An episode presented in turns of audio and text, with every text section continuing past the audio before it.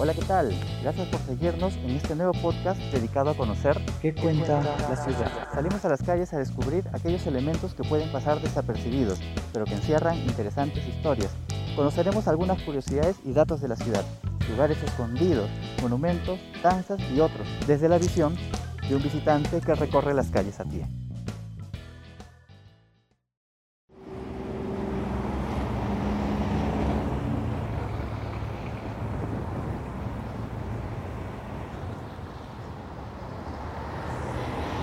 En esta ocasión nos encontramos en la ciudad de Huánuco y nuestro objetivo hoy es recorrer la avenida 2 de Mayo, una de las vías más importantes de la ciudad. Antiguamente la avenida 2 de Mayo recibía el nombre de calle Real y probablemente recibía ese nombre porque aquí pasaría un antiguo camino prehispánico.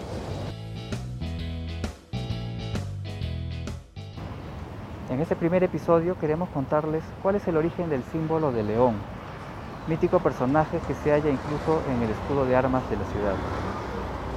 Dato curioso, este año la ciudad cumple 481 años, pero ¿sabías que su fundación se hizo a 70 kilómetros de aquí? ¿Y sabías que fue fundada hasta tres veces?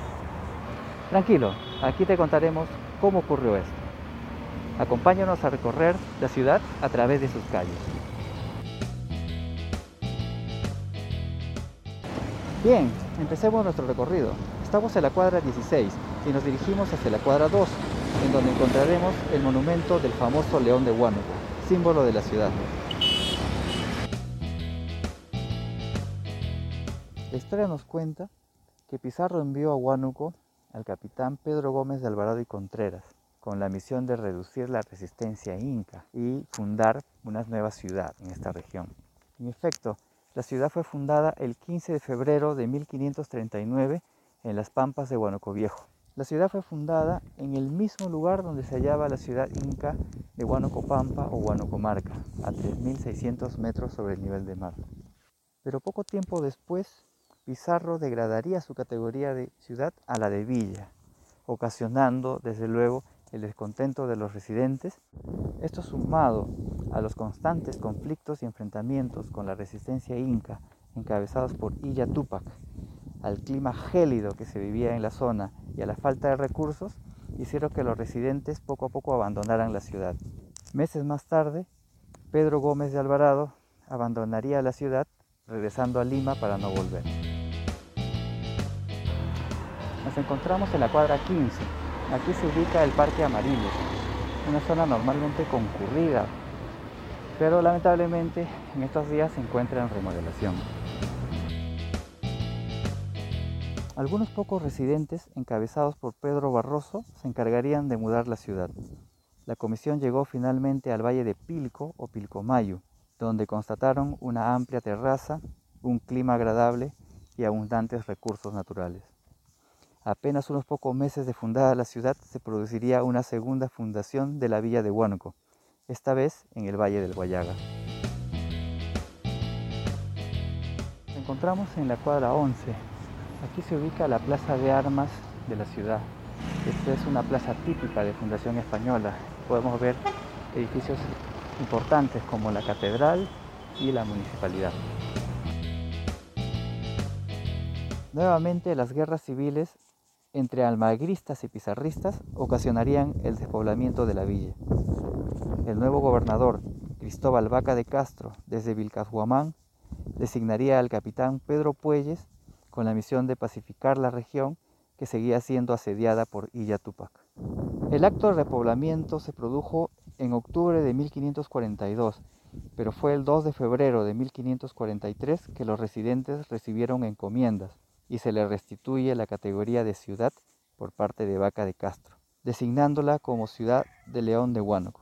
Asimismo, le concedió su escudo de armas, que consiste en un león rampante y coronado, con el lema de León de Huánuco de los Caballeros.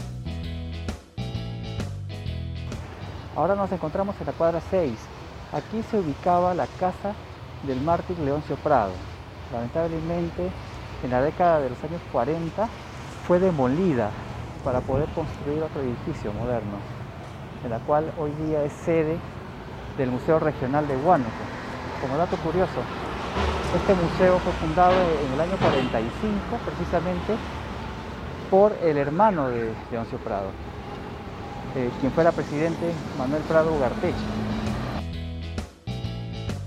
Asentados ya en la villa, Puelles reformuló el plano definitivo con los típicos trazos rectilíneos, verticales y horizontales de Damero, que se conservan hasta hoy. Diez años después, el rey Carlos V le confiere el título de muy noble y muy leal como reconocimiento a los servicios prestados al rey durante las guerras civiles, quedando oficialmente bajo la denominación de muy noble y muy leal ciudad de los caballeros del León de Huánuco. Asimismo ordenó que en su escudo se agregue el busto de Francisco Hernández Girón, quien se había rebelado contra el rey, al que el león presiona con la garra el pecho y con la otra toma la cadena que pende del cuello del rebelde. Bien, ya casi llegamos a nuestro destino. Ahora nos encontramos en la cuadra 3 y aquí podemos visitar la iglesia de San Sebastián, una de las iglesias más emblemáticas de la ciudad de Huánuco. Aquí regresamos a la pregunta con que titulamos este podcast. ¿Y por qué león? Existen algunos mitos respecto a la imagen de león.